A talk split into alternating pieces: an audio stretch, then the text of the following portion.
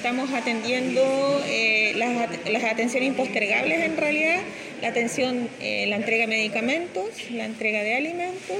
También tenemos entrega en domicilio a mayores de 75 años, donde sale un equipo diariamente a hacer la entrega a aquellos adultos mayores que en realidad necesitan quedarse en sus casas y tener mayor protección en esta época.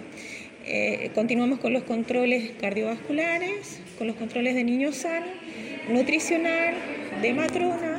También eh, continuamos con las tomas de muestras, eh, tratamientos inyectables.